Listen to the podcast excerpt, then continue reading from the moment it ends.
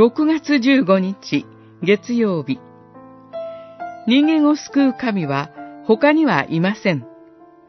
ダニエル書3章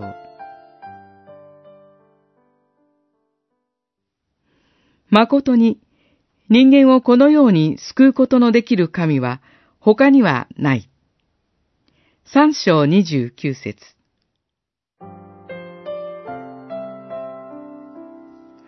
ネブカドネザル王は巨大な金の像を建て、それにひれ伏して拝むことをすべてのものに強要します。しかし、シャドラク、メシャク、アベドネゴの三人のユダヤ人たちは命令に背きます。そのため、燃え盛る炉の中に投げ込まれてしまいます。しかし、やがて王は、燃え盛る炉の中に、自由に歩く四人の人を見出します。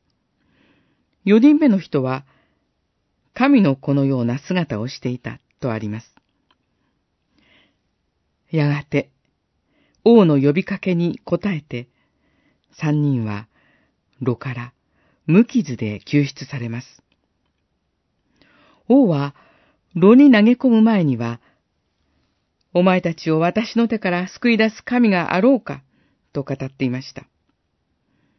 しかし、出来事を目の当たりにしたとき、王は、誠に人間をこのように救うことのできる神は他にはない、と語るようになります。